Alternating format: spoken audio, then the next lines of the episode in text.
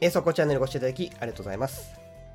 今回の瞬間英文法は不定詞、これを解説していきたいと思います。不定詞というのはなかなかね、理解が難しい文法の一つだと思うんですけども、というのもいろんな文法事項とつながってるからなんですね。これ全部一緒くたにやろうとしてしまうと、頭がこんがらがってしまうと思いますので、今日はですね、不定詞の基本的なところやりますので、その他ですね、この文法事項とつながってますよということも紹介しますので、その他の文法事項、例えば文系の話とかも出てくるんですけども、それはまたね、別の瞬間英文法の動画で解説しておりますので、そちらを参考に少しずつね、不定詞のことを理解するようにしてみてください。それでは早速どうぞ。まずはこちらの文章を見てみましょう。子供とコミュニケーションを取ることは大事です。子供とコミュニケーションを取ることは大事です。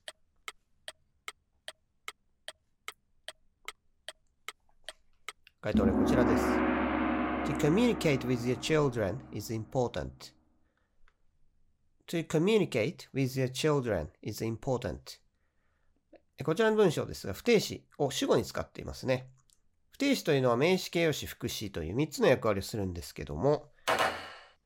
そのためにはですね、まずそもそも名詞形容詞副詞って何ですかってこの知識が必要になるんですね。学生時代、僕も不定詞でつまずいたことあるんですけども、よくよく考え直してみると、名詞と形容詞、副詞についての意識がちょっと浅かったっていうのがあるんですね。で、名詞というのはそもそも主語、目的語、保護に入るものなので、こういうふうに主語に不定詞が入ることがあるんですね。で、こうすると名詞的用法、名詞のところに入っているので名詞的用法というんですけども、これ訳としては何々することという意味になりますね。で不定詞の名詞用法は何々することという意味なんですが、あともう一つ文法とつながってましてですね、形式主語っていうのがあるんですけども、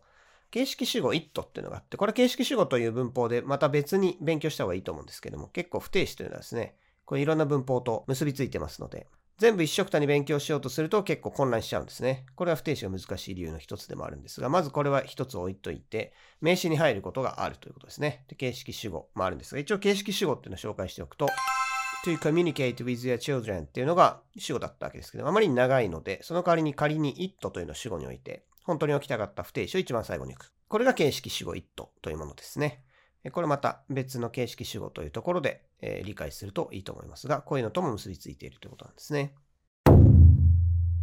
不定詞の名詞は何々することという意味で、え、主語、目的語、そして保護のところに入るってことなんですけど、まず名詞がね、文のどこに入るかということをきっちり理解して、その上で不定詞のことを理解するといいと思います。次はこちら見てみましょう。いつでも周りの人に感謝することを忘れてはいけない。いつでも周りの人に感謝することを忘れてはいけない。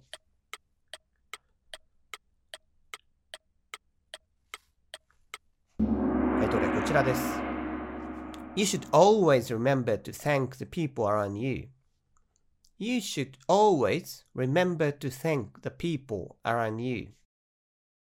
こちらの文章ですね。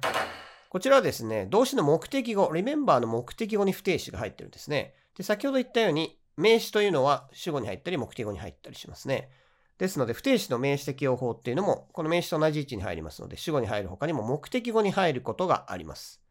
ただしですね、目的語に不定詞入れてもいいよっていうのは、この動詞によって決まってるんですね。例えばこの remember は OK なんですけども、どんな動詞でも目的語に不定詞入れていいわけではなくて、入れていい動詞っていうのは決まってるんですね。これはまた別の文法事項、文系っていう話になってくるんですけども、一応例を紹介しておくと、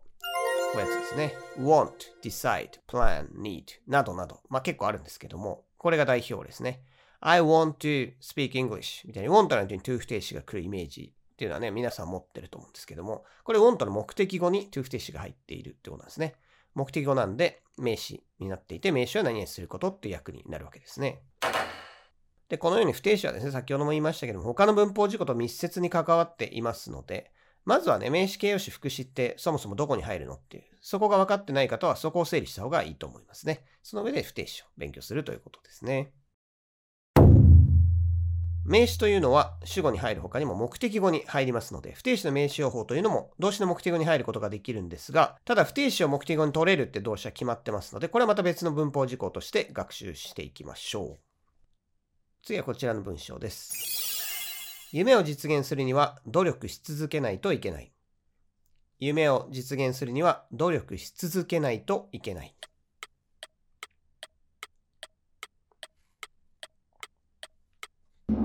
回答例こちらです。I should keep making effort to realize my dream. I should keep making effort to realize my dream. こちらですね、文の一番最後についてますね。で、これどこの位置に不定詞が入ってるかというとですね、これは副詞ですね。副詞っていうのをそもそも考えてみると、副詞っていうのはですね、まあ2種類あるんですけども、動詞を修飾するっていうのがメインの役割で、で、動詞を修飾する副詞っていうのは文頭や文尾に入るんですね。Today とか考えてもらうと分かりやすいと思うんですけども、I study English today ですね。today って一番最後に入りますね。これ副詞なんですけども、あと today I study English 文頭に入ることもありますね。これと同じ位置に入ります。で、訳としては何にするためにという意味になります。ただし、一部の副詞はちょっと訳が違いますので、これは熟語的に覚えておくといいんですが、こういうものですね。to be honest 正直なところ。to be precise 正確に言うと。to begin with これ実は前回の文法の話ですね。文集色の副詞で出てきましたけども、文頭にこれらの不定詞が出てきますと、何にするためにじゃなくてこういった役になりますので、この辺のものはいくつかしかありませんが、熟語として覚えておくといいと思います。他のものは不定詞、文頭分尾に来たやつは何にするためにと訳せば OK ですね。それからこの文頭部尾に入って何々するためにという意味になる副詞的用法、副詞の不定詞なんですけども、in order to to の前に in order をつけることもありますが、これ同義語ですね。ちょっと堅苦しい感じにしたい場合には in order が入ることがあります。それから言い換えですね。これ、何々するためにって意味の時に言い換えが可能なんですね。どういうふうに言い換えができるかというと、so that というのを使います。She always supports me so that I can realize my dream. 私の夢が達成できるように。達成するために彼女はいつも私をサポートしてくれる。こういう文ですね。So that っていうのは to 不定詞と一緒で、そういう目的を指すんですけど、to 不定詞の副詞用法と一緒で、目的を指すんですけども、後ろに文が入れるというのが to 不定詞との違いですね。で、I can realize。こういうふうに can とか入れたいとかね。あと she。この文の主語は she ですけども、that の中は I が入ってますね。こういうふうに主語が違う。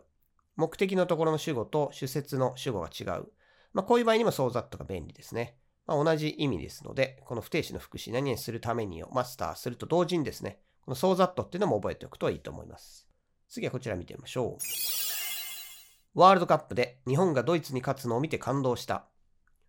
ワールドカップで日本がドイツに勝つのを見て感動した。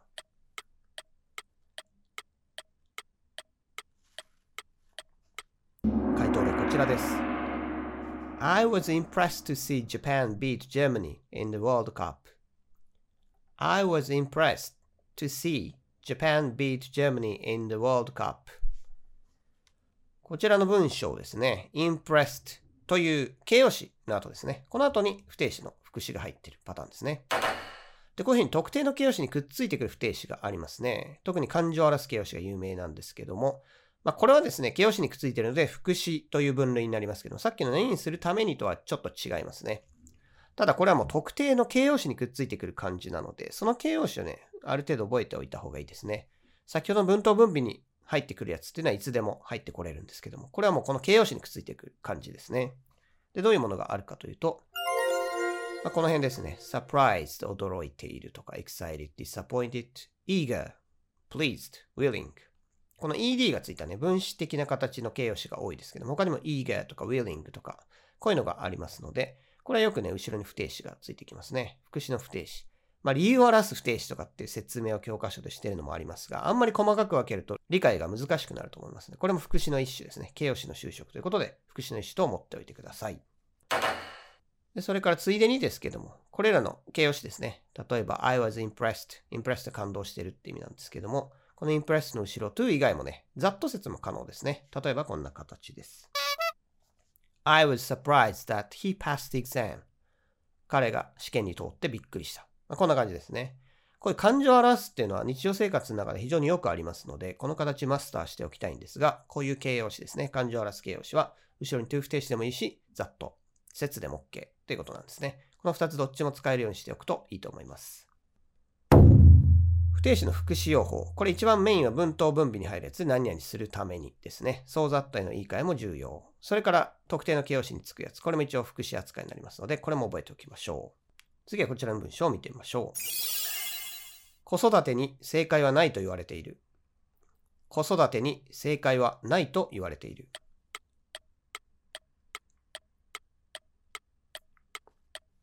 ここちらです。It is said there is no right way to bring up a child. It is said there is no right way to bring up a child. こちらはですね、不定詞の何用法かというと、形容詞的用法ってやつですね。でなんで形容詞的用法なんですか？どうやって見分けるんですかというとですね、そもそもの形容詞の役割を考えてみると、形容詞っていうのは名詞の修飾をするわけですね。ですので、この不定詞というのも名詞の修飾するんですけど、注意しなきゃいけないのは名詞の後ろにつくってことなんですね。これは今、ウェイを説明してるんですが、ブリングアップする方法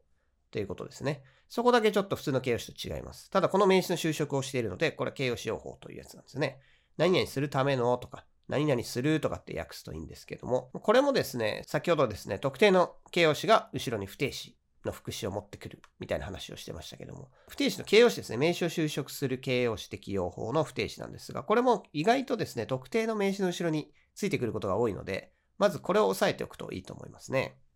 例えばこんな感じですかね。ability これ何々能力ということですけども ability to communicate with others 他の人とコミュニケーションを取る能力みたいなね。例えばそういうなんとか力っていうのを作りたいときには、ability の後ろに to 不定詞の形容詞を入れると作ることができますね。opportunity, chance これ何にする機会という名詞ですけども、この後ろもよく不定詞の形容詞が来ますね。それから time 何にする時間 time to go home みたいな感じですね。これね、right 何にする権利ですね。I have no right to say that そんなことを言う権利は私にはないとかですね。まあ、こういうふうに使うわけですね。money 何にするお金 money to go abroad こんな感じですね。way これが今回出てきたやつですけども、まあ、この辺の名詞ですね。よく形容詞用法の不定詞を説明として後ろに持ってきますので、まずこれを覚えておくといいと思いますね。訳というのは何々するための何々するという感じになります。まあ、名詞を修飾しているので形容詞的用法ということですね。次はこちら見てみましょう。そのテレビ番組のおかげで、その製品の売り上げが激増した。そのテレビ番組のおかげで、その製品の売り上げが激増した。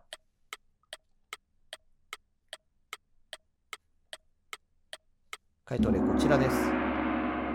The TV show caused the sales of the product to increase dramatically. The TV show caused the sales of the product to increase dramatically. こちら to 不定詞がどこに入っているかってことなんですけども、これは文系の一部になってますね。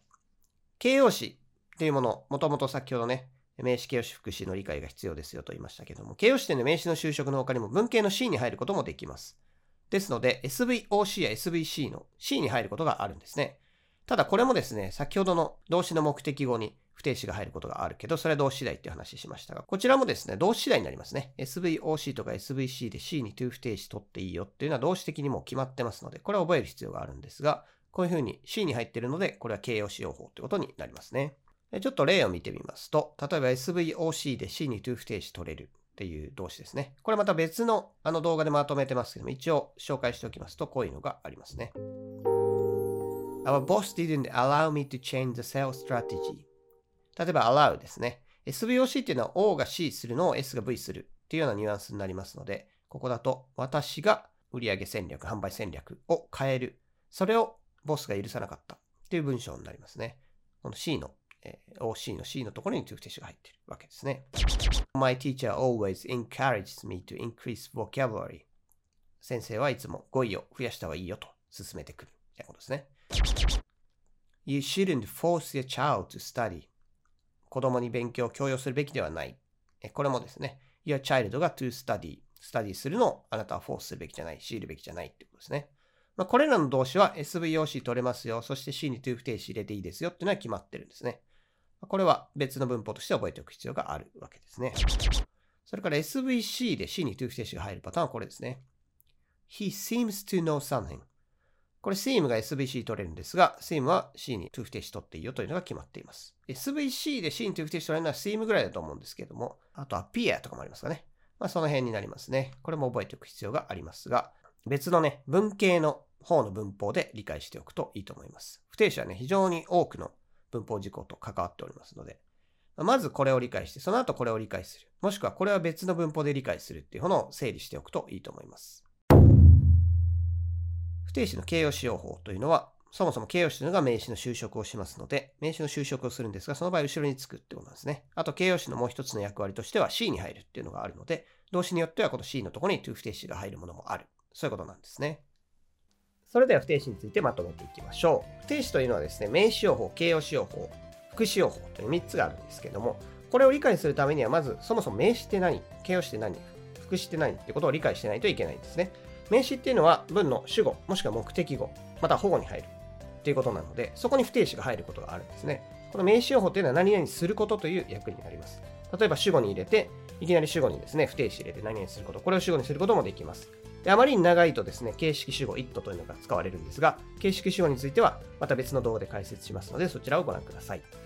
で、先ほど名詞というのは主語に入ったり目的語に入ったりしますよという話をしましたけども、ということは不定詞の名詞用法っていうのも動詞の目的語に入ることができます。ただ、この不定詞の名詞をですね、目的語に入れていいですよっていうのは、動詞によって決まってますので、これまた別の文型というね、文法に関わってきますので、これは SVO、O のところに to 不定詞や動名詞が入れる動詞っていう、こういう文法事項の動画で解説しておりますので、よろしければそちらをご覧ください。